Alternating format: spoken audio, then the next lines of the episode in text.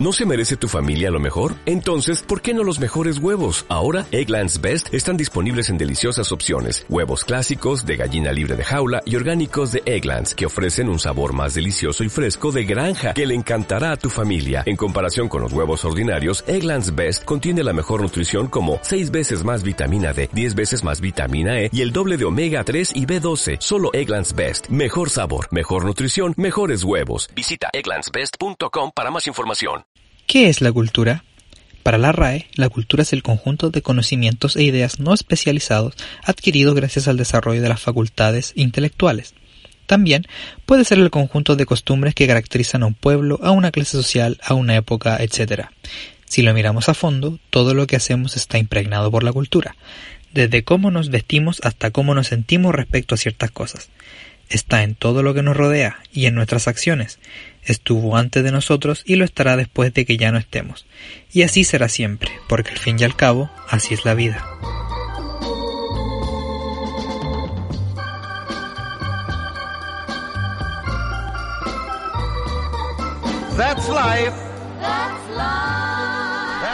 ¿Qué tal amigos y amigas? Bienvenidos una vez más a nuestro podcast Así es la vida. Gracias por escucharnos nuevamente, estar con nosotros. Gracias por la audiencia que hemos tenido.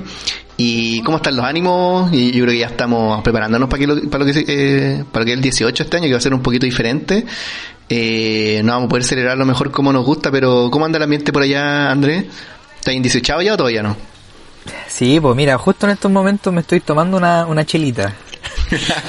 estoy tomando una chelita que parte esta semana y uno como que te pide el cuerpo, la, costumbre igual. Así que bueno, buenas noches a todos nuestros oyentes. Bienvenidos una vez más a este proyecto que va tomando forma cada vez más. Y sí, pues pucha, fome igual, pues yo generalmente todos los 18 salgo, voy a Fonda, bueno, generalmente a la Fonda Maipú, eh, a Mai, más conocida como Maipelusa. ¿Verdad? a la famosa Maipelusa. Eh, bueno, es una porque la tengo muy cerca y la otra porque mm, generalmente siempre, de, independiente de la administración, eh, llega un buen artista, entonces se pasa re bien en verdad. Así que pucha, igual un poquito eh, bajoneado por no poder eh, este año tener que fondearme en casa como, como manda la autoridad. Así que, pero bueno, lo más, lo más importante antes que celebrar o salir eh, es estar sano, es cuidarse y, y no sucumbir a, al coronavirus. Así que, y por allá cómo van las cosas, cómo está el ambiente 18 ¿Hay ambiente 18 allá en, en Macul o no? Eh, no, es que igual acá es como una comuna tranquila y donde vivo yo también es súper tranquilo, pues entonces no es como que se vea tanto ese ambiente nunca en general. Y, y pucha, yo no soy mucho de salir, como que si hay un feriado así largo para fiestas patrias, como que salimos un día, ¿cachai? Una tarde, pero tratamos, no, en general no, no, salimos mucho. Lo otro es que, bueno, tú, ¿cachai? Pues la y mi esposa ya está todavía estudiando, entonces igual se han portado re mal, pues les mandan, ah, pero es que van a tener más tiempo, les mandamos unas tareas más largas, ¿cachai? Entonces igual penca. y... Y me acordé del meme ese que te mandé más, más temprano, que salía Kylo Ren así como con toda su, su cara de odio y como eh, tu amigo que estudia ciencias sociales como, oh, no hay nada que celebrar. me da mucha risa porque al final nosotros es como, el, el, chileno como que busca el feriado como la excusa para poder hacer algo al final. Como yo no sé si la gente en realidad siente tanto, o sea, por lo menos con los símbolos que, ya nos vamos a alargar en este tema quizás, pero eh, la gente como que no comparte tanto esos símbolos clásicos de chilenidad o de patriotismo, entonces yo creo que es como digo la excusa para que la gente la pase bien nomás. Es el feriado que todos esperan en el año. Sí, es como la, el gran festejo. La, la, verdad es que así, ¿eh? yo yo no soy para nada patriota. Eh, no me considero ni patriota, ni, ni, ni chileno de corazón, ni nada. A excepción cuando juega Chile, la selección. pero El único pero, que aglutina a los chilenos al final. Eh, claro, pero yo espero el 18 más que por, por, por, por lo mismo, o sea, por el hecho de, celebrar como la independencia, que en verdad tampoco es celebrar la independencia. Eh, yo lo espero por, por los días, porque son generalmente son hartos días, entonces podéis distribuirte, podéis planificar hartas cosas, pues, ¿cachai? Por ejemplo, a diferencia de lo que es la Navidad o el Año Nuevo, que es solamente una noche o un día y tenéis que ver ya para dónde vamos, qué hacemos, para dónde vamos a ir, a quién vamos a ir a ver. Cambio, el 18 tenía más, tenía harto día, entonces un día pude ir a un lado, el otro día pude ir al otro, y así, po. Y bueno, ahora, una anécdota, o sea, una anécdota, eh, una cosa a tener en cuenta, el año pasado fue, si no me equivoco, uno de los fiestas patrias más largas de los últimos 30, 40 años, si no me equivoco, por calendario. y eso, eso fue una señal del destino, imagínate, o sea, el, destino nos dijo, cabros, les voy a tirar un, unas fiestas patrias bien largas para que aprovechen, zapateen bien zapateados porque el próximo año van a tener, van a tener que quedarse en la casa, no, no, van a haber fonda, no va a haber nada y van a ser dos días porque más encima cayó viernes y sábado, así que eh, para pensar señores. Para pensar señores. Bueno, esperamos que todos la puedan pasar bien, que se cuiden, que estén en sus casitas, que traten de cumplir con todos los protocolos eh, y que descansen igual pues este año para algunos a pesar de que van a estar van a seguir en la casa porque algunos como como yo por ejemplo no, no han salido a trabajar hemos estado la mayor parte del tiempo en la casa eh, igual es un tiempo para descansar y ojalá los que puedan desconectarse de lo que es la pega o de los estudios y que la pasen bien porque igual es algo que necesitamos de vez en cuando en el año pues necesitamos descansar un poquito. Así que bueno sin más que decir yo creo le damos inicio a este capítulo a este nuevo episodio y démosle nomás. Aquí comienza. Así es la vida. Así es la vida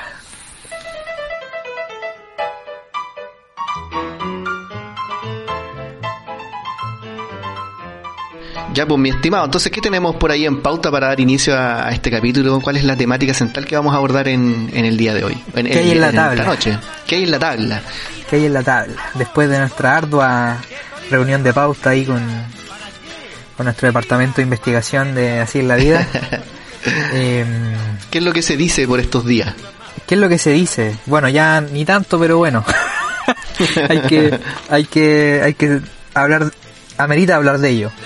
Eh, bueno, yo no sé si tuviste, bueno, fue en trending topic en Twitter, eh, salió en las noticias, en las redes sociales, eh, la noticia de estos gallos que con su pyme que hicieron estos pijamas Selnam. No, sé que no tenía idea. sí, po. Que, Yo quedé impactado con, la verdad, eh, no solo con la noticia, sino como también los comentarios. Bueno, ya vamos a hablar un poquito más de eso pero fue es cuática igual la noticia, a mí me llamó mucho la atención cuando, cuando supe de esto. Sí, pues, es cuático, da harto que conversar y eso es precisamente lo que vamos a tratar en este primer bloque de nuestro capítulo. vamos a conversar sobre la apropiación cultural y cómo, cómo se, se manifiesta, por lo menos acá en, en, en Chilito, pues, aprovechando que este es un capítulo más dieciochero, vamos a hablar de, de la apropiación cultural que, bueno, está en todos lados igual, eh, hay que decirlo, yo creo que todos, todos nosotros mm, caemos de, de cierta manera en, la apropiación cultural y bueno, yo creo que también es necesario tratar de conversar y debatir respecto a dónde están los límites de la apropiación cultural también, pues, Y yo creo que ahí está el, tema, ¿eh? ¿Dónde está el límite? Claro, hasta dónde se transgrede, hasta dónde es la apropiación, Claro, es, como el meme ese de, alguien tratando de no ofender a nadie en el 2020, ¿cachai? Que sale este cabro tratando de pasar por unos láser. Como que es súper difícil saber cuáles son los límites hoy en día, qué es lo que es ofensivo, qué no es ofensivo, qué es lo que es tolerable, qué es lo que no. Entonces, es, es cuático igual. Sí, pero, pero bueno, yo, yo siento que el tema de la profesión cultural tampoco es que sea algo tan grave, o sea, eh, si bien me, me, me causó eh, me causó un poquito de sorpresa esta, el tema de la noticia de estos cabros, de estos zorrones, eh, con los pijamas de Selknam. ¿Cómo? Estos cracks, como se, se denominaron ellos en algún momento. Sí, pues esto... Eh, eh, si bien me causó sorpresa, eh, tampoco, o sea, sí es condenable, pero tampoco lo encontré como que sea tan condenable, tan funable, eh, hablemos en, en modismos actuales. Eh, igual, bueno, yo soy una persona que en lo personal siento como, no sé si admiración, pero siempre me han gustado como las temáticas indígenas. Eh, tengo hartos libros sobre el tema mapuche, eh, sobre el tema indígena y, no, pero claro, ahí yo creo que hay eh, depende de la sensibilidad y de la susceptibilidad de las personas también, porque a lo mejor puede una persona que le da lo mismo eh, eh, un pijama a Selglam y otros que también se van a sentir pasados a llevar, pues entonces es un tema delicado igual. Pero partamos por yo creo que sería igual interesante poder saber qué, qué entendemos por apropiación cultural, porque a veces como hablamos del tema o nos enojamos, bueno, a, todo esto hay como una, hay como una policía en, en redes sociales, hay cachado una, una policía en Twitter sobre todo que, que apenas uno sube algo, salen alguien que es algún erudito en algún tema a decir, ojo con esto, ¿cachai? A levantar la, la señal de alerta y pero para no todos a lo mejor es tan fácil o tienen el mismo concepto quizás de apropiación cultural entonces yo estuve leyendo igual por ahí algunas de las cosas que yo encontré fue eh, más allá de, usar o no elementos de una cultura que no es que, que no es la nuestra es el tema de cómo se usa eh, y en este caso más particular el tema de la explotación de, de estos símbolos en, en, beneficio sin reconocer o sin reportar algún beneficio al, a, quienes son portadores o autores de esa cultura. Claro. Y por lo que caché también es como, bueno, ya que estamos hablando del tema de, esto, de esta empresa que empezó a vender estos pijamas Selnam, eh, por lo general siempre está como asociado a lo que es la, la industria de la moda y más particularmente la, el vestuario. Claro, es, eh, eh, es que eh, es como el, es como el, área que tú más podís como explotar, de, por decirlo de alguna manera, eh, de una cultura, ¿cachai? Está como, por ejemplo, un caso es también, no sé, pues como estos, estos como aros africanos, ¿cachai? O, o, la, o los kimonos japoneses, o sea, si tú lo miráis, tení si hablamos en términos serios de apropiación cultural, en el término más ortodoxo, eh, tenemos hay apropiación cultural de por todos lados, pues, o sea, desde el kimono las mujeres eh, hasta lo que comemos, pues, o sea, comer sushi. Eh, por, eso digo, es, un tema complejo porque primero yo creo que hay que definir dónde están los límites de la apropiación cultural, pues. Porque, por ejemplo, echarle, no sé, pues, eh, merquén a la empanada puede ser apropiación cultural. eh, porque el merquén es un, es un condimento mapuche. Eh, comer sushi es apropiación cultural. Eh, claro. ¿dónde, está el límite? Pues? ¿Qué es, qué es y qué no es apropiación cultural? Entonces, bueno, yo, eh, haciendo mi, mi investigación, encontré una definición de Bernardo Subercaso por allá en el año 1989 que dice que eh, dice que la apropiación cultural eh, puede ser o una subordinación o dominación de una cultura hacia otra. Dice apropiarse implica ser algo propio, algo que no lo era, y esto pasa a ser parte de uno, a incorporarse a su propiedad, lo que quiere decir que apropiarse es contrario al término artificial o foráneo, es decir, que en el proceso de apropiación yo incorporo el elemento nuevo a mi bagaje cultural y se produce una suerte de mestizaje. Ya, o sea, tenemos eh, tenemos como algo que tomamos de afuera, nosotros lo, asimilamos, lo reproducimos y lo interpretamos también. Y lo interpretamos, es que es el tema, porque hay, hay otras definiciones que son un poquito más como eh, un poquito más, no sé si la palabra sería como, como más tajante, que, mm, que habla de eh, que la apropiación cultural es la utilización de elementos culturales típicos de un colectivo étnico generalmente por parte del otro donde se, se toma este, este elemento cultural y se le despoja de todo su significado detrás, ¿cachai? Y se, se banaliza el uso, que es por ejemplo, eh, por ejemplo usar el kimono, que puede ser, no sé, por lo mejor un, una indumentaria ritualística en la cultura japonesa, pero acá no sé, pues las mujeres se ponen el kimono, bueno, el hombre también, ¿por qué no? Eh, se, lo, se lo usan como, ¿por qué? Porque les queda bonito por los colores, por el diseño que tienen esta, esta prenda, ¿cachai? Oye, haciendo un paréntesis nada que ver, pero no sé si te acordáis, hace unos, no sé, unos 10, quizás 12, 15 años atrás, estaba muy de moda usar como vestido así como formal o de gala, eh, ropa como kimono, no sé si te acordáis, no sé si viste a lo mejor alguna graduación de, de algún curso o algo, eh, una fiesta de gala a lo mejor con, con, niñas vestidas así de kimono. Yo me acuerdo que haberlo visto harto y lo encontraba así como muy, muy raro, porque como decís tú, eh, es sacarlo a lo mejor de... Mm, no sé, es como sacarlo de contexto, o sea, si tiene algún simbolismo, si tiene algún significado, eh, y, y, trasladarlo acá, ¿cachai? A una moda, a una cultura que es súper occidentalizada, me parecía como súper extraño. Menos mal que he sacado esa moda también, porque yo encontraba que era horrible. encontraba que no tenía nada que ver un kimono en una fiesta de gala, ¿cachai? Eh, pero eso, solamente me quería recordar. Sí, eh, No, la verdad es que no recuerdo cómo esa tendencia. no, pero- yo, estuvo bien marcada, yo me acuerdo en la visto harto. O sea, yo, yo, yo por lo, lo que vi es que el- hasta el verano pasado, este verano estaba como de moda usar eh, kimono, porque igual son como más fresquitos, ¿cachai? O sea, la, la Caro Ujú. tiene un par de kimonos y... O sea, no sé si eran kimonos, kimonos, kimonos, pero una prenda similar a un kimono con el diseño y todo el tema, pero... Inspirada. Claro, inspirada. ¿Viste? Si, si tenéis mucho, tenéis mucho donde cortar con el tema de la apropiación cultural. Por lo mismo, porque ¿dónde, hasta dónde, hasta dónde está como la inspiración de, o derechamente tomáis la cuestión y la apropiáis y le hacéis parte tú y filo con, con lo que signifique, ¿cachai? Que es también eh, lo que pasó con el tema de los pijamas Selknam, pues, ¿cachai? O sea, eran, eran, estaban basados como en la indumentaria ri- de los rituales que hacían los Selknam y de ahí se hicieron estos pijamas. ya, pues, pero a lo mejor la gente no cacha, pues, pero ¿de qué, qué fue lo que pasó con esa noticia? pues? Como para que la Eh, gente que no, no supo la noticia pueda cachar. Pucha, a ver, yo creo que mejor cuéntala tú porque que a mí me da mucha risa. no quiero reírme, pero me da risa.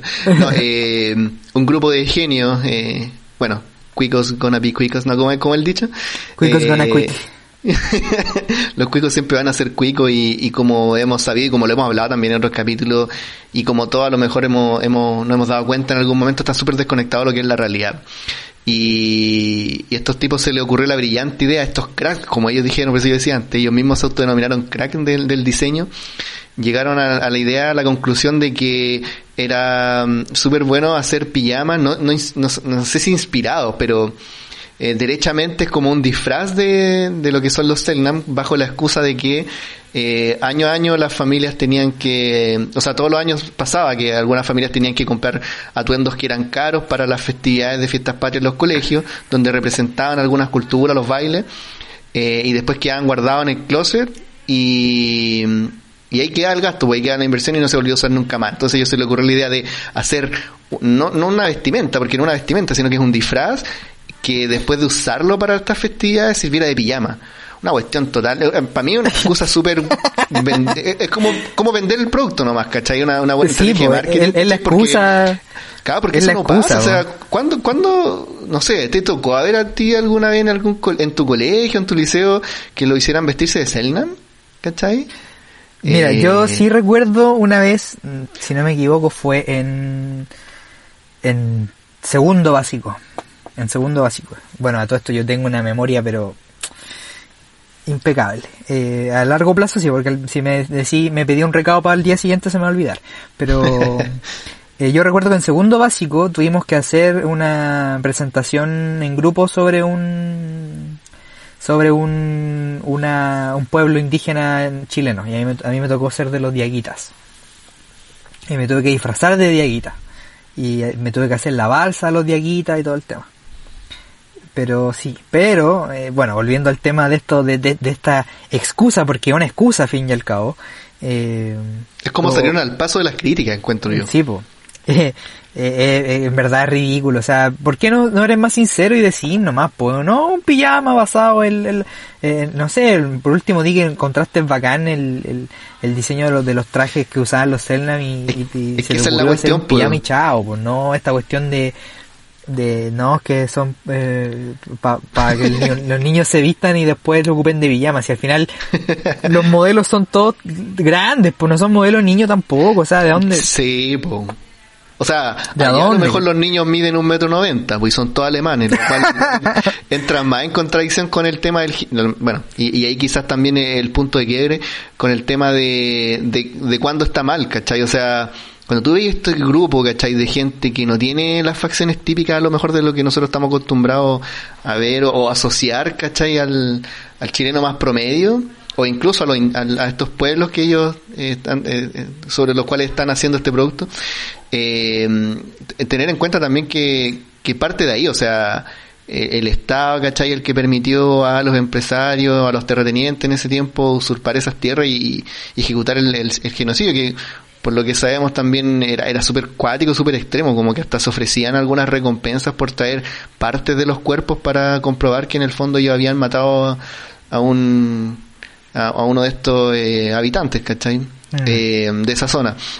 Entonces, que más encima, bueno, y ahí, y ahí entra como, como yo decía antes, de repente eh, tiene que ver con el tema de la explotación, pues, ¿cachai? A veces puede ser consciente o inconsciente, pero sobre todo, ¿cachai? Cuando eh, es un pueblo que eh, históricamente ha sido como, eh, como por decirlo, eh, ha sido oprimido o, no se ha reconocido su historia, ¿cachai? Eh, eh, ahí, ¿cachai? Yo encuentro que entra el conflicto, ¿cachai? No es lo mismo como decir tú a lo mejor una cultura milenaria que siempre se ha tenido en realce, ¿cachai?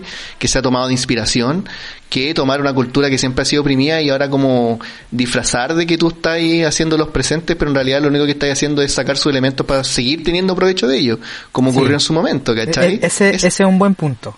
Ese es un buen punto, porque claro, he tomado como el caso de los kimonos y todo, pero pero puta, la cultura japonesa, como tú bien dices, eh, siempre ha sido fuente de inspiración eh, o de admiración también, pues, y, si, y si lo tomamos como eh, en términos más más estrictos, podríamos decir que la cultura japonesa es una cultura hegemónica también, pues.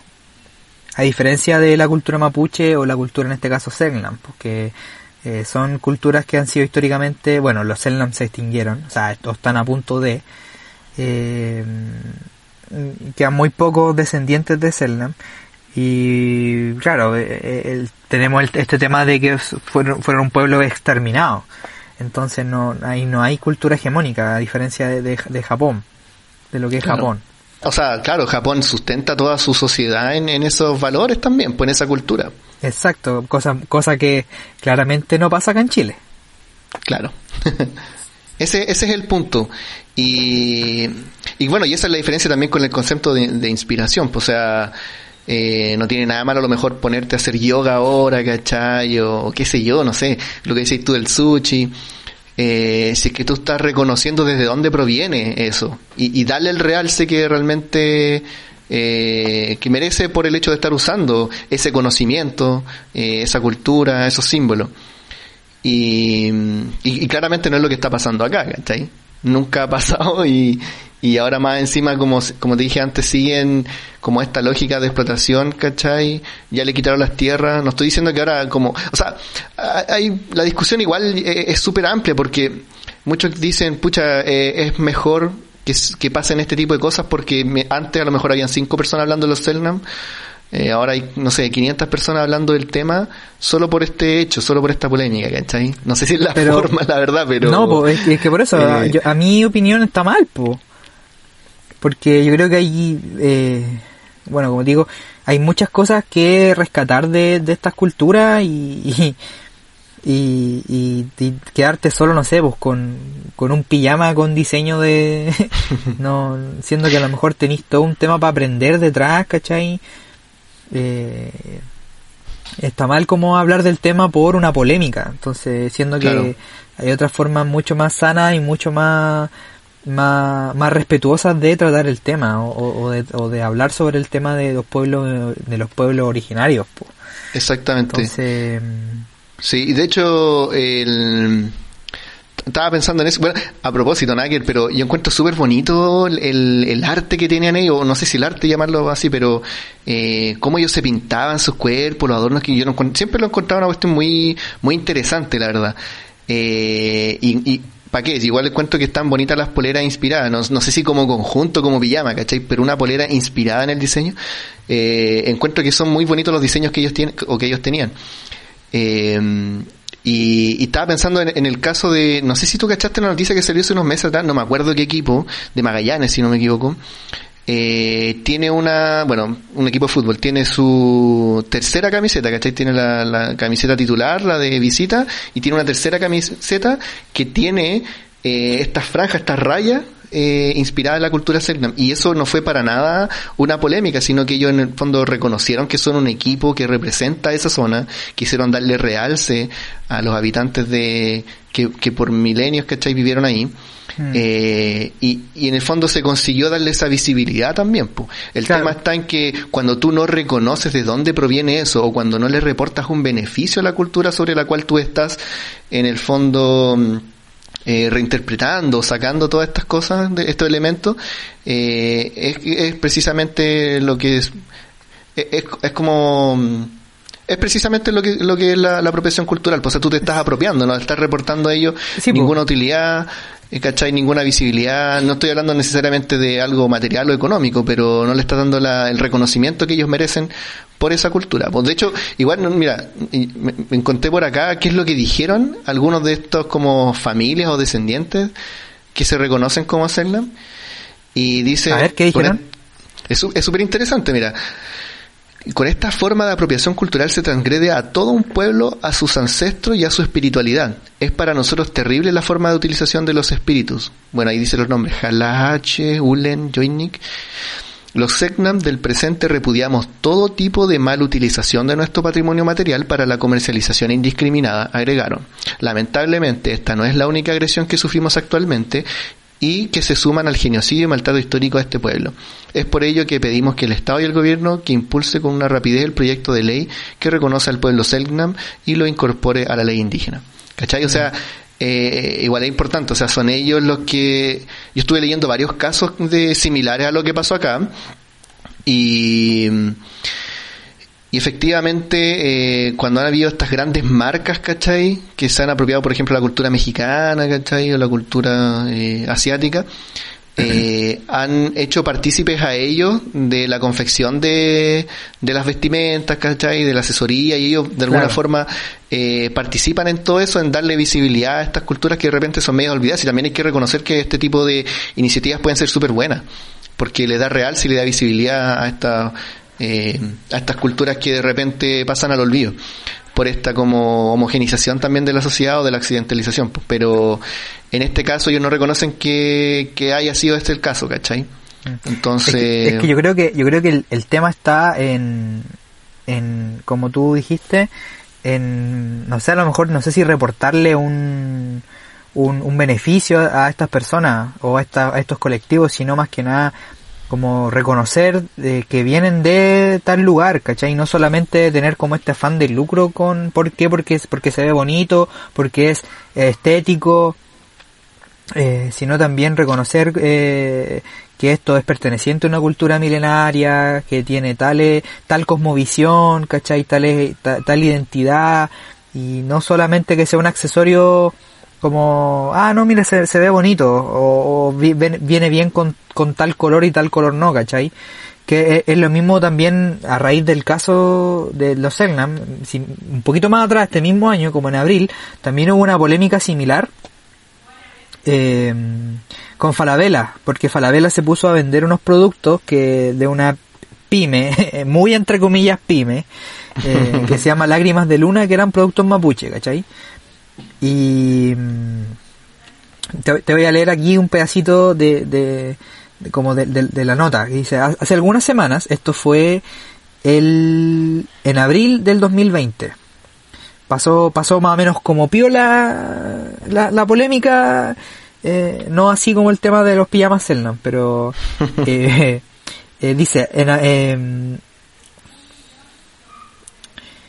dice hace hace algunas semanas a través de diversos medios de comunicación el pueblo mapuche sus territorios y organizaciones Hemos visto con preocupación que el portal web comercial de la multitienda transnacional Falabella se han comenzado a comercializar diversos elementos culturales propios del patrimonio cultural material e inmaterial del pueblo mapuche. Del mismo modo, el espacio tienda cultural Lágrimas de Luna, cuya directora es Jacqueline Domeico, cacha el apellido, ojo con el apellido, hermana de Matías Domeico, actual vicepresidente ejecutivo de Empresas Forestal Arauco, del grupo económico extractivista Angelini, es proveedora de la multitienda mencionada y cuyo tatarabuelo fue el polaco naturalista Ignacio Domeico, autor del libro de ciencia colo- colonial Araucanía y sus habitantes, escrito a pedido del gobierno chileno del general Manuel Bulnes en 1845, cuya información y mapa instruyeron a quienes conducirían y consumarían la invasión militar de nuestro Engulumapu, la cual se concretaría pocos años después con graves consecuencias para nuestro pueblo. ¿Cachai? Oh. ¿Cachai? ¿Cachai o no? Es cuático. Es cuático. Sí. Es- es- es un- esto ya es, es mucho más... eh, yo no sé cómo esto no, no fue más, no fue tendencia... O sea, si comparamos esto con lo con el tema de los pijamas Selnan, los pijam- o sea, esta cuestión es el, el triple de grave, pues, ¿cachai? Porque tenía una persona que tiene esta pyme, yo me, me, me da me da cierta como impotencia cuando las personas del, de sectores más acomodados eh, emprenden y dicen no, es que partimos de abajo, no, Mentira. tu- tuvimos la idea, ¿cachai? Porque yo veo a, mi, a la Caro, que es mi polola que tiene su pyme, eh, que en verdad a partir de abajo eh, cuesta- a una persona que no es de ese, de ese estrato cuesta el triple, pues, ¿cachai? Entonces, esta cuestión de, ay, del emprendedor que viene de abajo, esta idea que tuvimos, mentira, loco, tuviste todo para que te fuera bien desde un comienzo.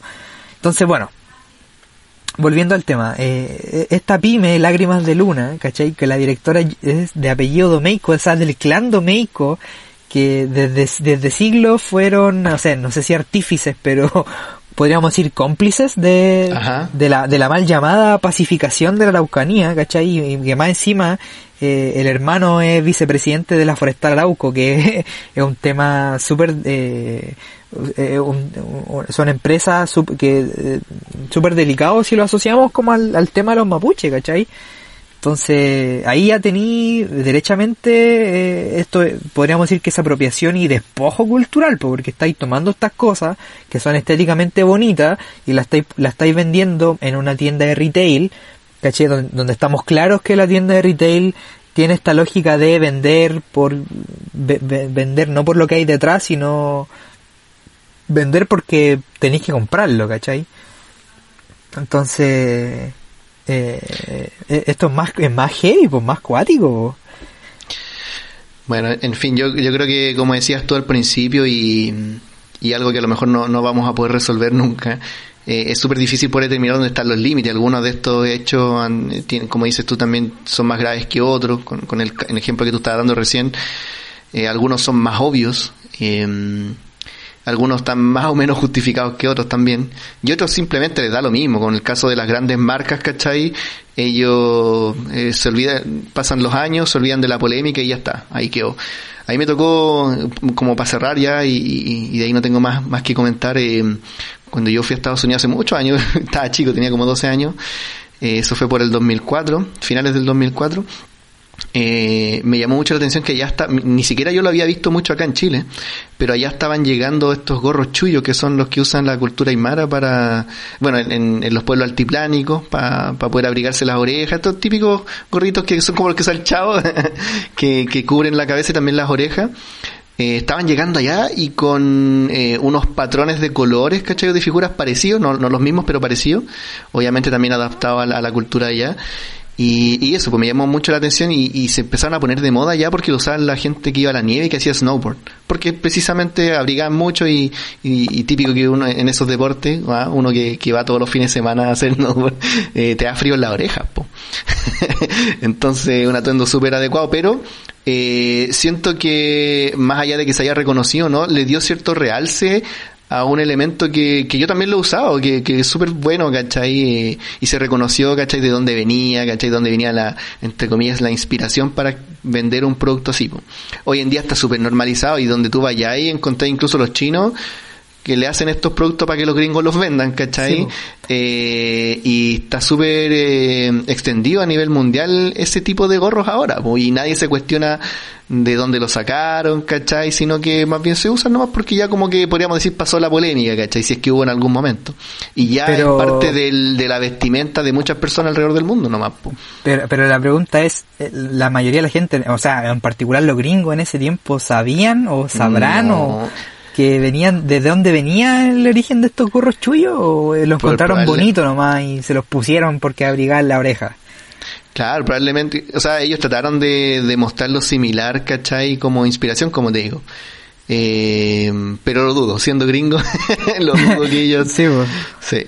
Pero bueno, eso Andrés, para cerrar, no sé si, bueno, solamente me quedo con, con lo que hemos dicho todo el rato, que creo que vamos a estar siempre dando vueltas a lo mismo. Va a llegar en algún, en algún punto en- en- de la historia que, que algunos elementos que parecen sustraídos de ciertas culturas, de ciertas tradiciones, eh, empiezan a, a globalizarse y ser parte también de la cultura a nivel mundial, pues, y, y contra eso no, no se puede hacer nada. Y pero lo importante sí creo yo es, es valorizar eh, de dónde vienen y siempre poder reconocer eh, quiénes son los artífices también de todo, no solamente de, del producto como algo material, sino que también del conocimiento, de los valores, ¿cachai?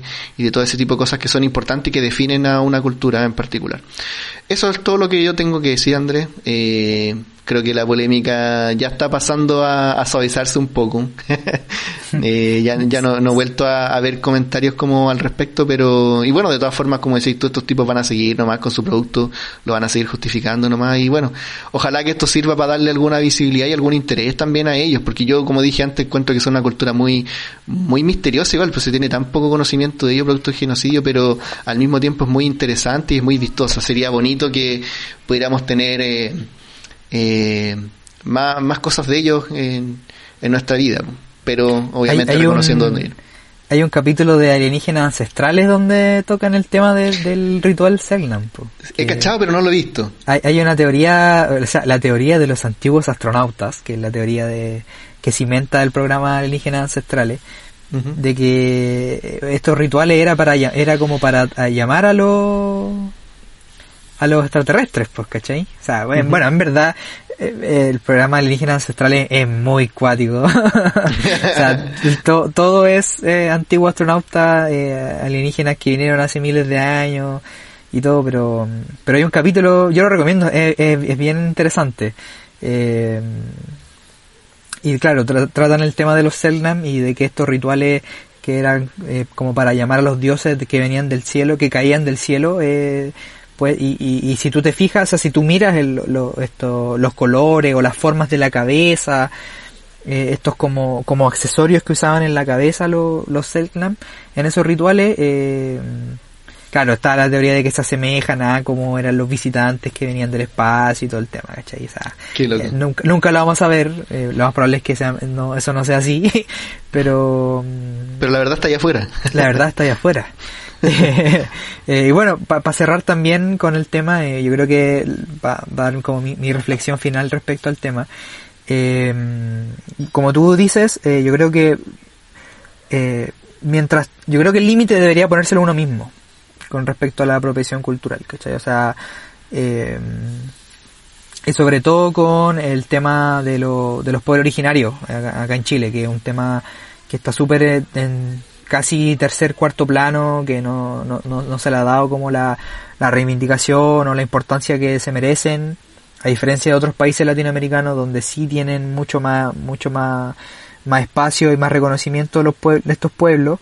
Eh, yo creo que el límite respecto a la apropiación cultural debe ponérselo uno en qué sentido, en el sentido de que mm, eh, si tú, no sé, pues porque, pucha, como, como decía al principio, todos de repente hemos caído en esto, en, utilizar algo que es de otra cultura, eh, porque no sé, pues yo me acuerdo el año pasado para la, para las marchas en, en Plaza Italia, Plaza Dignidad, todos meneando la, flameando la bandera mapuche, pues, ¿cachai? Yo mismo también tengo una, tengo, en el auto incluso tengo una, una de estas que se les coloca como el chupón ahí, tengo una Ajá. bandera mapuche.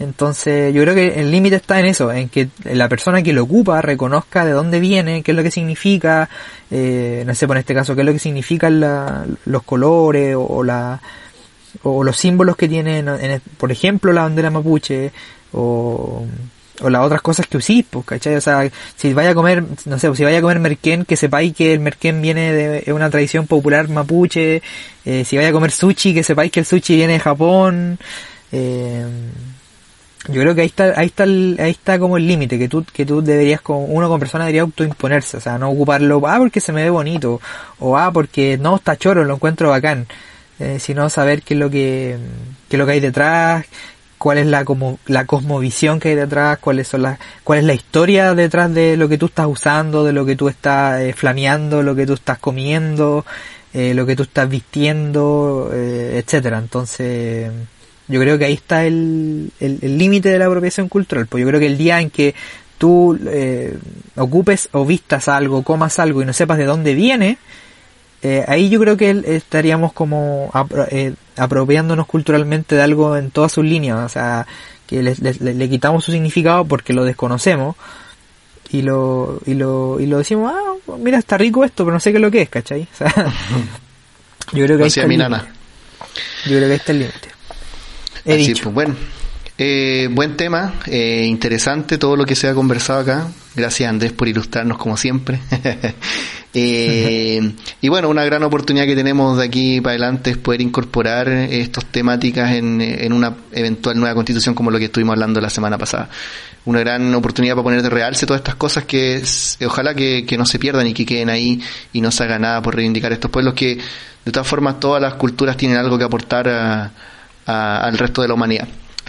Así que bueno, tiempo para hacer una pausa, para revisar grabaciones y continuamos con nuestro siguiente bloque.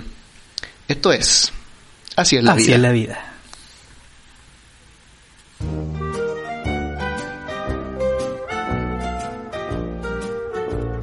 Niños nostálgicos. Bueno, hemos, estamos de vuelta. Eh, es chistoso las pautas que hace, las pausas que hacemos. Porque es como, es como que nos fuéramos a comerciales. Como que nos vamos a retocar el maquillaje y todo. Pero, bueno, estamos de vuelta. Eh, pasamos a, voy a pasar a presentar el segundo bloque de nuestro capítulo de hoy. Eh, bueno, antes que todo quiero hacer una aclaración. Eh, estamos en septiembre, empezando a puertas de la primavera y a mí se me nota en mi forma de respirar, en mi forma de hablar, porque soy alérgico a la primavera. Oh. Y eh, la congestión, tengo la, en este momento tengo la nariz tapada de la congestión y no es que esté ennifando cocaína cada rato. es, solo que estoy congestionado. Un Berlini. Es un Berlini. eh, eh, y la, el capítulo pasado se notó mucho, o sea, yo escuchaba, la, escuchaba después y como que acá cierto rato como... Oye, era como, oh. aprovechar de pedir disculpas también a, los que han llegado hasta acá porque el audio del capítulo anterior está muy malo. Hemos tratado de, a poquito de ir mejorando en los aspectos técnicos, así que, bueno, espero que nos perdonen por eso. sí. Sí, pero, pero bueno, ya estamos de vuelta, estamos de vuelta. Y eh, ¿de qué es lo que vamos a hablar ahora eh, bueno, después de la cortina, ya escuchamos la cortina. Niños nostálgicos, nuestra una de todas nuestras secciones. ¿Y de qué vamos a hablar en, en este capítulo de hoy de Niños nostálgicos, amigo Iván? Estuve pensando estas últimas semanas eh, que todos tenemos cuando chicos algún momento que nos traumó de cierta forma. No estoy hablando así como trauma. Mira, nosotros tratamos los temas súper livianitos acá. Estamos hablando de apropiación cultural antes, pero no somos ninguna eminencia para hablar del tema tampoco. No somos antropólogos. Eh, no somos académicos. No le hemos ganado a nadie. No le hemos ganado a nadie. Eh, no estoy hablando así como de trauma de algo como tan estrictamente trauma, sino más bien momentos que nos marcaron, que nos dieron miedo, que nos asustaron, que nos dieron pena. Eh, me imagino que has tenido algunos de esos momentos en tu infancia, Andrés. Uf, muchos, muchos. Y como, como, dije hace un rato, eh, tengo muy buena memoria, me acuerdo de muchas cosas que hice cuando niño, que vi cuando niño, que me pasaron cuando niño, así que dentro de todas esas cosas que me acuerdo están esos traumas. Y bueno, como hablábamos ayer, nos referimos a trauma a eso, no, no, no porque, no sé, si un, tú de 8 o 10 años viste morir a alguien, claramente eso es un trauma. Claro. O si sufriste algún abuso de niño, también eso implica un trauma, pero no vamos a hablar de esos traumas, sino, como tú dijiste, de cosas que... Eh, de cosas que nos marcaron, que nos dieron miedo, que uno, uno en su mente de niño lo ve como un trauma, pero Ahí está. Tú, tú, lo, tú lo analizáis ya de adulto a puerta de los 30 años y eso no, ya, ya, ya, claramente no es así. Ahora nos reímos de esas cosas. nos reímos. Sí, de hecho tú diste en el clavo con eso. Nosotros honestamente, niños a veces, eh, primero no tenemos toda la información o, o, no tenemos todo el entendimiento para poder comprender ciertas cosas. Y, y, también como somos niños, cuando la vida se nos muestra abierta, como dijeron los blogs, eh, hay, podríamos decir que todas o la mayoría de las cosas nos llaman la atención. Pues. Y, y, aprendemos, bueno, estamos en la etapa de aprendizaje cuando niños. Una de, una de las cosas que, que yo diría que me dejó pensando por harto tiempo, hasta, bueno, varios años de, de mi infancia, yo diría, fue el tema de la muerte. No sé si te pasó alguna vez cuando chico, yo creo que en un momento me estaba acordando del, de, la, de esta frase que decían en la serie Dark, eh, que el, el, hombre vivía como tres, eh, o una no sé si era el hombre, una persona vivía tres vidas. Una persona vivía tres vidas. Claro, cuando pierde la, la, la, inocencia, cuando pierde la ingenuidad y cuando pierde la, la, vida misma. Creo que es así, ¿no? No me estoy carrilando.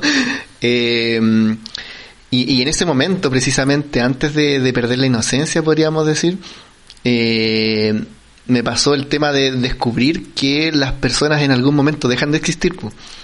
Y, y primero así como pensar que yo en algún momento iba a dejar de existir me dejó así como pensando así como mucho, me, me, me dejaba así como callado, eh, mirando el infinito, con una angustia también de saber eh, no solamente que íbamos a dejar de existir, sino que qué es lo que pasaba después de la muerte.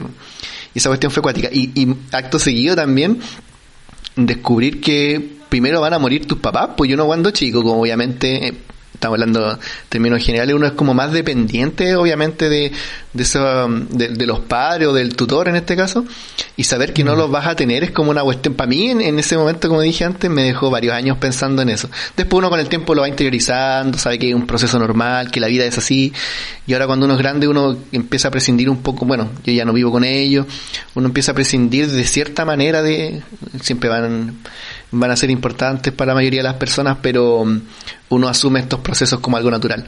Pero hablando precisamente de la muerte también, una de las muertes más eh, que más me marcó, diría yo, obviamente esto eh, tiene que ver con la ficción, es la muerte de Mufasa. No sé si te va... Bueno, uh, gran película por lo demás, ¿eh? una gran, gran historia. Película. Si, si estuviera mi prima acá, mi prima te diría, tú no tenías idea todas las veces que el Andrés me hizo ver el Rey León con él. Te lo te juro. Creo, te creo. ¿Cómo será que cuando salió el live action fui a verla con ella al cine? Yo tuve la intención de verla, al final nunca fui, creo que al final no me perdí mucho porque dicen que no es no, muy buena. No, te perdiste mucho. Mejor quédate con la de monito. Oye, pero, pero estamos de acuerdo, ¿no? La muerte de Mufasa, sí. gran momento de nuestra infancia, diría yo. O sea, para los que tienen nuestra edad. ¿Qué, qué año fue esta película? ¿94, si no me equivoco? 96. 94, 95. Sí, por ahí. Por ahí. Eh, bueno, como dijiste tú, o sea, yo la he visto muchas veces, hace poquito, ¿no? Yo diría el año pasado, quizás la, la volvimos a ver. Para mí, la escena sigue teniendo el mismo efecto en, en mi vida. O sea, sí. la musicalización de esa película es una maravilla también. Eh, yo me he dedicado de repente a escuchar el soundtrack, eh, solamente la, la, la música, y es increíble cómo te transporta a, cada emoción de la película. O sea, para los que la hemos visto varias veces, uno sabe específicamente qué es lo que está pasando en la medida que está escuchando la música. Y, y en ese momento en particular, eh, eh, to, toda esa escena, o sea, todo lo que conlleva detrás, ¿cachai? Por eso también, bueno, precisamente yo tenía, ¿cuánto? Eh, como entre cuatro años, cuatro, cuatro, tres, cuatro años. Eh, y como, como decía yo, el, el, tema de la muerte algo que, que, que, me dejó pensando por varios años, eh, precisamente la película se estrena en esa época, pues entonces eh, tiene como un, un eh, una carga súper importante para mí. Y, y bueno, pues lo mismo que decía antes, ¿cachai? El pobre Simba, ¿cachai? Que queda a la deriva, que su tío malvado le dice huye, ¿cachai? Para que no lo culpen o qué sé yo, ¿cachai? Para que al rey. Es cuática la escena, no sé si te, te pasa lo mismo, yo te juro, la, la, veo hoy en día y siento exactamente la misma angustia que, que sentí cuando chico. Sí, Como que me, sí, me yo... siento en, en, en Simba, me siento él.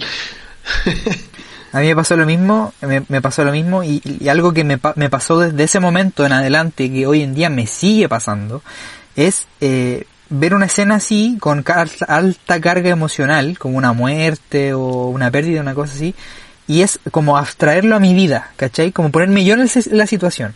Ajá. Pues yo me acuerdo cuando vi el Rey León y muere, muere Mufasa y el y Simba está llorando así como papá. Yo lloraba como Magdalena y abrazaba a mi papá, en ese tiempo. Papá, Sí, po. Ahora, tenemos que volver a casa. Sí, tienes que levantarte. Oh, no, Bueno, ahora Mu- me mata. Mufasa se fue a comprar cigarros, pero pero pero bueno, eh, sí, pues en ese momento la muerte de Simba, yo creo que muchos se van a sentir eh, identificados con uno de los primeros traumas infantiles eh, era la muerte de Simba. O sea, perdón, de Mufasa, la muerte de Mufasa. Pero es que es eso, no es tanto la muerte de Mufasa, yo creo que lo que hiciste al final es, es que es pobre Simba, ¿cachai? Al final, bueno, Mufasa ya murió, pues no- ¿qué, qué más puede pasarle al tipo? Así es la vida. Así es la vida, claro. Pero es el pobre Simba, ¿cachai? Si esa es la cuestión, como que... Sí, es, es como sentirte tú Simba, como cómo te verías tú en ese tiempo niño que tu papá se muriera, ¿cachai? Y que no, y que no, no, no- tengas como esta figura paterna eh, que, que, te, que, te, que te ayude, que te apoye, que te diga cómo es la vida, eh, que Sí, te po. diga que así es la vida, eh, eh, que, o que te proteja, ¿cachai? Yo creo que ese es como el, el, el efecto más allá de que Mufasa se haya muerto, sino que como es esa, esa como soledad o esa pérdida que te queda y tú la, la, como niño la abstrae a ti, pues, como verte sin tu papá, ¿cachai? Oye, si en verdad Simba en verdad surgió porque ya no iba a ser el heredero. Fue como chuta, me tengo que escapar, ¿cachai? Por mi culpa murió el rey, voy a perder el trono. Sido también, ¿o no? Para pensar, señores. Para pensar. Oye, relación, no, no sé por qué, pero cuando, cuando pensé en este tema, como que pensé en muchos momentos así de, de películas o de dibujo animado. Mira, yo, yo- esto fue como el 2009, si no me equivoco, cuando se estrenó Up. Y Ah, Oye, ta- oye, pero qué conectados estamos. es que, mira, nosotros tenemos más o menos, la, todavía tenemos poco, poco de diferencia en, en edad, pero eh, esto fue hace 2009, fue hace como 11 años. 11 Hace años, 11 ¿cierto? años. Eh, me pasa exactamente lo mismo. Yo no, ya, ya no estaba tan chico, estaba en la media. Eh, incluso como anécdota lo cuento. Eh, tú también tomaste ese curso optativo en la universidad, ¿te acordáis el de cine? No me acuerdo cómo se llama.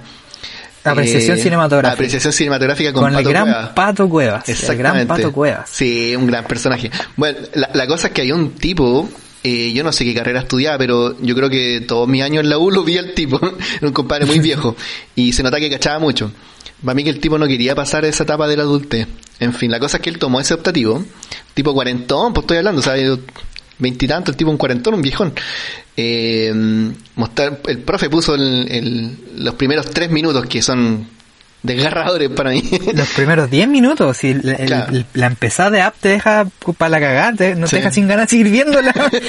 Claro, pero me refiero como a la vida de- del, del señor Félix, pues, ¿cachai? Estos primeros tres minutos y medio creo que son, el compadre lloraba, pues, ¿cachai? O sea, yo no lloré, pero por dentro estaba destruido igual. Eh, ¿cachai? Son, son, es- son escenas, son momentos que, que te marcan, ¿cachai? Lo mismo con, el, con la muerte de Mufasa, una cuestión que yo la puedo Y- ver hoy día y me causa la misma emoción. Y es increíble, es increíble que, mm, que Disney sea eh, las dos películas son de Disney. po. Sí, sí. Increíble cómo manejan tus tus sentimientos. Pero sí, a mí me pasó lo mismo. A mí me pasó lo mismo con App. Yo la fui a ver el 2009, la fui a ver con la cara incluso. Estábamos para que vean que llevamos harto tiempo. Vaya, vaya. Eh, fue una de las primeras películas que fuimos a ver al cine. Ahora, bueno, hasta el año, hasta antes de la pandemia éramos eh, clientes VIP del cine, digamos, todos los meses, más de una vez. Pero es- en las primeras películas que fuimos a ver fue Up y yo esa yo vi esa parte y fue como uf. aparte qué es lo que qué es lo que pasa a mí eh, con esa película que eh, nosotros después conversamos viendo la película y yo cuando niño era muy parecido al señor Fredricksen. Era como tranquilo, piolita, como medio pavito. Y la Caro todo lo contrario, era como la, como Eli, ¿cachai? Como Como, así claro. como, como desordenada, como eh, pelusa, eh, inquieta, ¿cachai? Eh, eh, habladora. Ya la iniciativa. Eh, eh, es tomar la iniciativa. ¿Para qué vamos a decir quién le pidió pololeo a quién? Ah. Entonces, la verdad es que fue, mm, eh, nos tocó como el doble a esa película. Y yo desde ahí, de- desde el cine, desde que la vi en el cine, la he visto como unas dos veces más y solo veo el comienzo porque ya, Oh. con puro ver el comienzo ya quedo así mal, ya hay veces que incluso prefiero no ver Up si la están dando en el cable por lo mismo, porque veo el Oh. inicio y me, me deja mal, me deja, porque es demasiado, me, a mí por lo personal me llega demasiado, por lo mismo, porque son, es como, eh, es- me- eh, eh, nos reflejamos como los personajes, ¿cachai? Y bueno, ahí como tú decís, ya estábamos en la media, pues yo tenía 16 años. Ese, el, bueno, todavía, todavía un cabro chico, pues ya, la mitad, de la- casi la mitad de, la- de lo que tenemos ahora, pero también te marca, pues, Te marca. Y, y eso, y uno lo piensa bien y tampoco es tan terrible la historia porque al final vieron hasta viejitos, ¿cachai? Se acompañaron y bueno, le tocó la muerte nomás, po. Y, Sí, po. pero otra cosa, y, y lo mismo que me pasa con el Rey León, tiene una... eh, El tema de la música encuentro que es espectacular. Sí. Bueno, dato curioso para los que no sepan, eh, nuestro baile cuando nos casamos fue con la canción de App. ¿Verdad, pues, verdad? Sí, me acuerdo.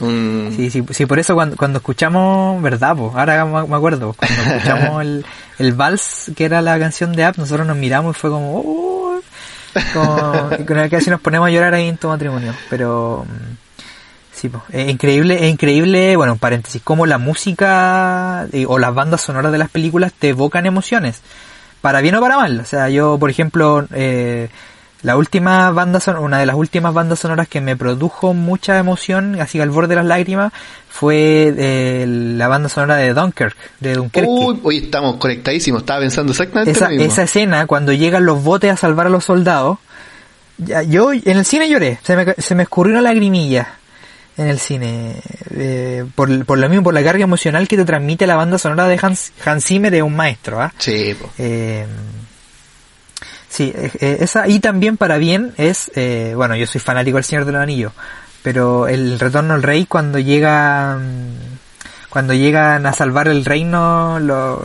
el ejército de Rohan también, po. El discurso que da el rey y todo, eh, también como que oh, lo veo hasta el día de hoy. De repente, cuando me siento triste, busco esa escena en YouTube y la veo para que me suba el ánimo. Que es, es muy parecido al, al discurso de William Wallace. de la Miel Gibson. De la Mel Gibson. sí, pues así que, pero bueno, ya para que no salgamos del tema. Hay otras cosas que también nos han producido traumas, pero ya hablando más en términos como de miedo. No sé si te pasó cuando niño, que viste algo que te produjo mucho miedo. Sí, pues, o sea, lo que hablaba yo al principio, uno en su mente de niño hay cosas que la interpreta diferentes igual. po. Y Sí, bueno, me estaba acordando también un par de películas que a mí desde chico siempre me metieron en la cabeza como tranquilo, si una película, esta cuestión son puros efectos especiales, todo esto no pasó, ¿cachai? Así que no tuve como el gran trauma que muchos tienen de ver películas de terror, pero aún así ah, hubieron algunas películas que sí me causaron esa angustia de, de típico de cabro chico cuando ve una película de terror en la noche, po. Pero sí, Sí, pues po. yo creo que todos hemos pasado por el terror en algún momento de nuestras vidas, po. o por el miedo, por el susto. Por el susto yo, bueno, y ya que estamos en modo chilensis, uno de los de la- de los programas que a mí me- también me causó mucho eh, mucho miedo cuando niño era el día menos pensado. el día menos pensado, mira. O la otra cara del espejo también, el capítulo del, del- del- de la cabeza de chancho que se llama Paseo de Curso, está en YouTube. Es, es como el Eh, que más recuerdo en general. Es que, es que el, eh, fue el capítulo más famoso por lo mismo, por la, por el, como por el miedo que te causaba la, el, el- la situación, porque era como el paseo curso que llegaron a casa y había un tipo con cabeza chancho que... El cae chancho. El. Eh, ¿Qué es ahí vos, cabeza de chancho? Bueno, la cosa es que eh, ese del capítulo también, yo me acuerdo que nosotros hablábamos el otro día con mis compañeros del colegio así como, oye, ¿viste el capítulo de, del de chancho? Oh, sí, que me dio miedo. Y es también, bueno, como comentábamos ayer en nuestra reunión, yo cuando, yo cuando niño nunca me dormí temprano. Porque mis papás toda la vida trabajaron en mole, entonces yo a las diez y media de la noche recién llegaba a mi casa. Eh, de, de- de donde mi abuela. Claro, mis papás recién llegaban a esa hora a prepararse algo para comer y yo los acompañaba y veíamos la tele. Entonces sí tuve como, entre comillas, el privilegio de ver muchas cosas que mis compañeros no podían ver por el horario porque en esa hora ya los mandaban a acostar. Y yo todavía no me acostaba. Era el tiempo que tenías para estar con tus viejos igual, po. Eh, sí, po, era- o por lo mismo porque como, bueno, como nosotros ya estamos versados en temas del retail, eh, el retail no es de lunes, a- no, no- nunca, nunca ha sido de lunes a viernes, po. entonces tampoco era como que el fin de semana estuviera con mis papás porque el fin de semana también trabajaban. po. Era como el día libre que tocaba uno y estaba ese día con él o con él, con mi mamá, con mi papá, o o estaba donde mi abuela nomás, pues los veía en la noche, entonces era como el momento que ellos tenían también para pa estar, para compartir conmigo, bueno, y con mi hermano después, pues. Pero, entonces sí tuve el privilegio de ver muchas cosas, ver noticias también o ver, eh, en, muchos programas en horario, de adulto, siempre, bueno, con cosas que mis papás claramente no podían dejarme ver, como no sé, pues, como alguna escena erótica, que es lo típico que, que a mí me tapaban los ojos, no sé, pues. eh, pero pero una, una de las cosas, una noticia que a mí me dejó, y siempre me acuerdo de ello, que me dejó muy traumado cuando niño, fue el avistamiento de, de ovnis en el volcán Villarrica que no sé si fue, bueno, primero lo dieron la noticia y vi la noticia, después, si no me equivoco, hablaron en, como en estos programas como tipo Viva el lunes, hablan del tema y llevaban como ufólogos, eh, hablar y, y, tocaban el tema y mostraban imágenes y, y, siempre en estas notas siempre muestran como imágenes de películas, pues, ¿cachai? Entonces mostraban como imágenes de extraterrestres y todo, y uno, en su mente de niño, pensaba que era parte de la noticia esas imágenes que te Oye, mostraban. verdad, sé que me, trajiste muchos recuerdos con eso. Yo me acuerdo de ver también estos programas de Patricio Bañado. Sí, el, programa Sí, yo lo vi muchas veces. Y, sí, pues mostraban esta imagen entre medio, y como que uno que cabro chico, como, oh, queda terrible traumado. Sí, pues queda terrible traumado. y yo me acuerdo que esa noticia en particular me, me dejó noches, semanas sin dormir bien, con pesadilla, tenía que ir a acostarme con mis papás, o tenía que dormir viendo una película para, para poder dormir bien, porque de verdad que lo, lo pasé mal con esa noticia. Y, y masoquista yo de niño, porque desde, desde, chico que siempre me ha llamado la atención el tema de los ovnis, de los fantasmas, de los duendes, de todas las cuestiones, como todo lo que se pueda creer, yo lo creo, ¿cachai? Hasta el día de hoy. Entonces, sí, por eso digo que, como decía la semana pasada, yo soy muy Fox Mulder pa, de los estudiantes y para mis cosas, como que el tipo del FBI, el tipo del FBI y, supuestamente tiene que tener como esta, este, este uso de, de, lo racional ante todo y el tipo, no, el tipo se murió alguien, los extraterrestres fueron. Entonces, yo, yo creo en todo y, si, y, me, han, y me han pasado caleta cuestiones también respecto al tema, bueno, que ya lo vamos a hablar en su debido, en su debida sección. Eh, pero sí, esa, esa, yo recuerdo que ese fue uno de los grandes traumas que yo tuve cuando chico, que fue el tema del, del, del avistamiento del ovni en, aparte que hubo un tiempo en que el tema del ovni de los extraterrestres eh, fue tendencia, pues había, habían eh, el mismo programa de Patricio Bañados que daban, eh, el mirador. en las noticias daban noticias sobre ovnis, pues ahora ya no, pues ya nadie muestra, ningún noticiero te muestra así como el pasado fin de semana en tal ciudad se vieron objetos voladores no identificados, antes sí, pues antes te mostraban las noticias los ovnis, pues.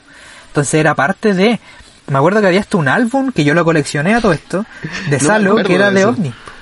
Que era de ovnis. Búscalo, googlealo, el álbum ovnis. Y, o no sé si se llama ovnis o aliens, una cosa así. Y te mostraban distintas partes del mundo, los grandes, como casos de avistamientos, de abducciones, de rapto, los, te mostraban como los tipos de extraterrestres que hay. Y fue todo. Me acuerdo que hasta en la en las papas fritas, los productos Evercrisp, también habían como como de estos, no, eran tazos, pero eran como estas láminas que tú las girabas y cambiaban, como que se movían, ¿te Oh, los hologramas.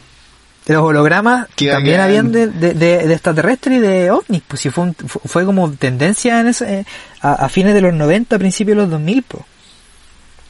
Entonces, eh, yo, bueno, de ahí que digo, fue, hubieron varios traumas que me quedaron por culpa de eso. Pero, y bueno, como digo, fui, yo fui masoquista. Así que, no, no sé, bueno, no sé si a ti también te habrá pasado algo similar con... No, como contaba el, tema de los programas de Patricio Bañado, pues, con lo que tú dijiste me acordé, pues yo lo veía con mis papás y más allá de quizás también de no necesariamente como el trauma o el, o el, temor que provocaba, pero también la fascinación era como una cuestión súper interesante y, como decís tú, se mostraba harto eso en la tele abierta en esa época, pues como que hoy en día eso pasa más como a noticias más sensacionalistas o de redes sociales pero en ese tiempo habían programas en la televisión abierta dedicada a eso y contando los testimonios de personas que lo vivieron, ¿cachai? Y típico que no habían imágenes porque cuando llegamos al lugar se descargaron las baterías de nuestras cámaras y nuestros equipos de grabación, ¿te acordáis? pero cuando mostraban entre medio estas escenas de supuestas autopsias que, claro, después uno cuando grande cachó que eran era material para apoyar el, la nota, ¿cachai? Sí, pero uno le, a mí, claro, cuando tú dijiste eso me acordé inmediatamente de, de esas imágenes que a uno le quedan grabadas, po, y te deja así Sí, como medio asustado, ¿cachai? Por un rato. Sí, y, y y típico que con tu compañero hablaba y así como, oye, no, si habláis mucho del tema te, te van a raptar en la noche. Entonces como que más, como que en- entre los mismos compañeros de colegio como que se alimentaba también como el miedo. po. Lo mismo que los fantasmas, pues yo, yo estudiaba en un colegio, bueno, estudié en un colegio que, eh, o sea, no es tan antiguo. Eh, lo fundaron en los años 90, yo fui como las primeras generaciones. Pero, mm, pero eh, también habían como estos, estos como mitos de, de, la, de la llorona, ¿cachai? Que uno hablaba cuando niño.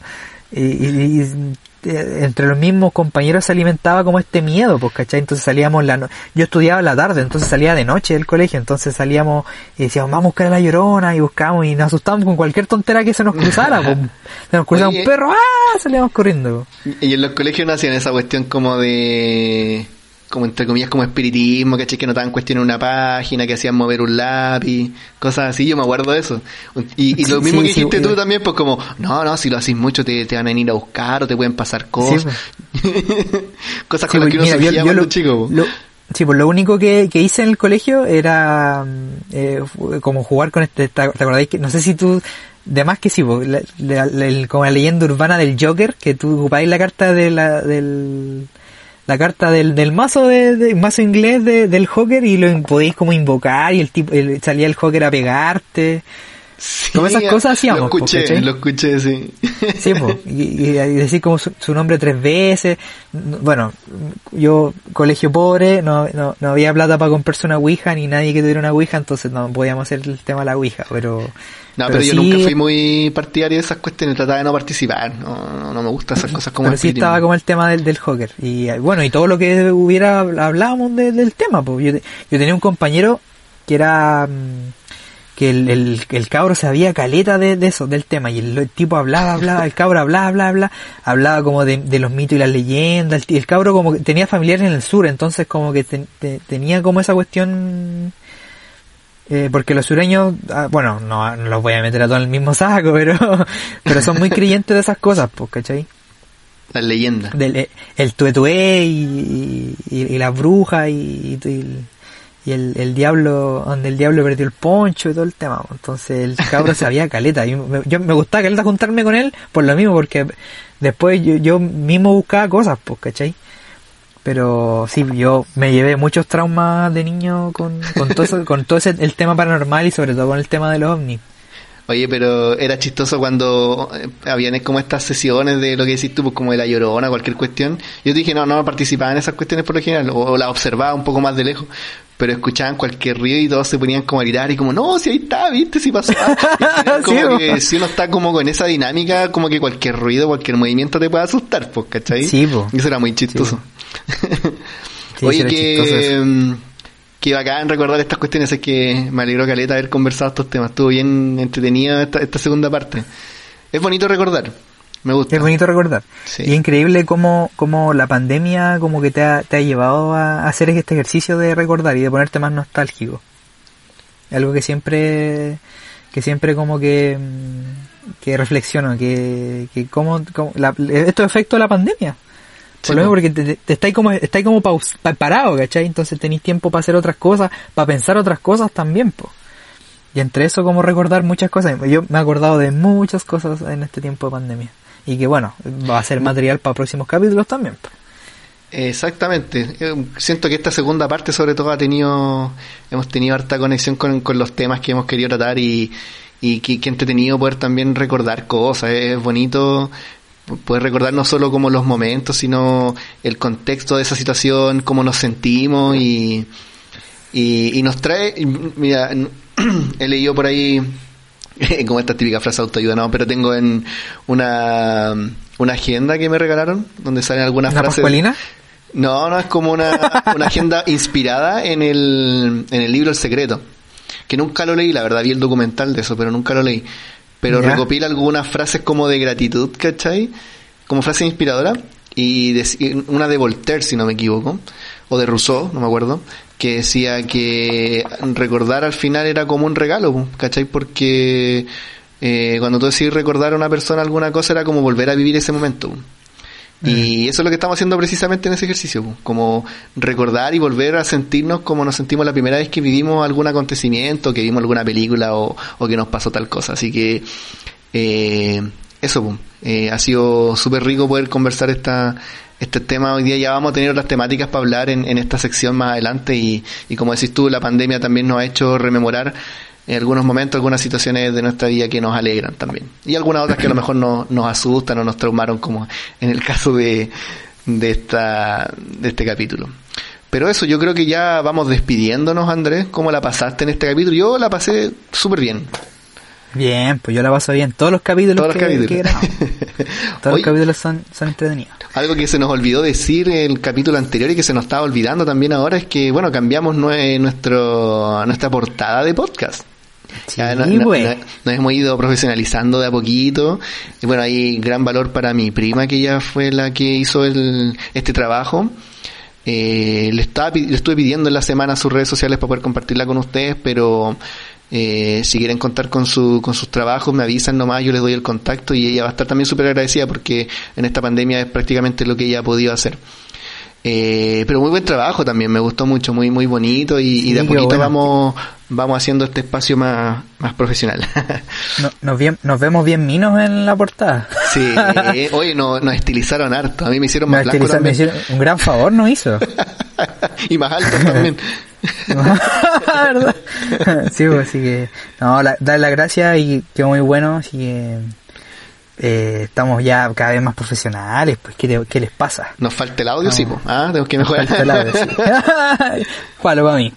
ya nos vamos a juntar. Yo, usted sería rico igual de repente tener esta conversación y, a lo mejor es más fluida también y más entretenida tenerla de manera presencial. Pero bueno, ya habrá tiempo para eso. Eh, yo para cerrar solamente reiterar lo que dijimos la vez anterior y que lo hemos repetido harto. Cuídense porque tenemos que ser parte de este, de este proceso, de esta, de este plebiscito. Así que no solamente con el tema de la salud, sino que cualquier otra eh, o cualquier otra cosa que pueda significar un impedimento para que ustedes participen y, y es importante, cada voto suma. Así que Cuiden cuídense. su voto. Cuiden su voto, cuiden su voto. Eso, no tengo nada más que decir tú, Andrés. Palabras al cierre. Sí, bueno, dar las gracias a todos por llegar hasta acá. Eh, y bueno, que de- en la medida de lo posible que puedan pasar unas bonitas fiestas patrias, lo, lo importante más allá de realzar los, los valores nacionales que a quién le importa. No, no, pero los valores nacionales, más allá de eso, es estar con la familia en la medida que se pueda, eh, pasarlo bien en la medida de lo posible. Eh, y, y eso nomás, pues cuidarse también, pues si el, tema, lo principal es cuidarse, o sea, ya, ya vendrán más 18 de septiembre, más fiestas patrias, más, más, más momentos donde podamos pasarlo bien como lo pasamos hasta el año pasado, lo importante ahora es, cuidarse y, cuidar la salud, cuidar la salud del resto, de, de, de los más vulnerables en este caso, así que eso, pues, para hacerlo bien en la medida de lo posible. Ya estoy, me, ya me estoy poniendo muy Elwin para la medida de lo posible. Muy, lo demócrata posible. cristiano. muy demócrata cristiano, ya, ya. No, para hacerlo bien, eh, beban con moderación. Pero bueno, bueno, pero bueno, si están en la casa, da lo mismo, si igual están en la casa. Eh, fondense en su casa. Oye, yo estoy pensando Y- que nombre le voy a poner a mi fonda. ¿eh? Eh, no, y bueno, y o- bueno, ojalá que no, no, no, lleguen a fiscalizarlo el viernes y el, el, eh, nadie les toque la puerta y para contar las personas que tienen en su casa, así que digo, acuérdense que en espacios cerrados son cinco personas y en espacios abiertos son diez, así que en total Ojo. Así que, ojo con eso. Así que no, bueno, cuídense mucho, muchas gracias y nos estaremos viendo el próximo capítulo. Así con es. más sorpresas, más risas y más emociones. Hablar de piel. Ya, pues muchachos, entonces lo dejamos, muchachos y muchachas, como diría un, un profe que tuvimos. Muchachos y muchachas. Muchacho y muchacha. lo dejamos hasta acá entonces. Eh, eso, pues nos vemos en otro capítulo. Eh, sea feliz, no se amargue. Recuerde que de todas formas, pese a lo que hagamos, eh, no siempre vamos a poder cambiar el curso de las cosas y a veces en algunos momentos de nuestra vida vamos a tener que resignarnos que, bueno, así es la vida nomás. Así es la vida. Adiós. Nos vemos. Show, show.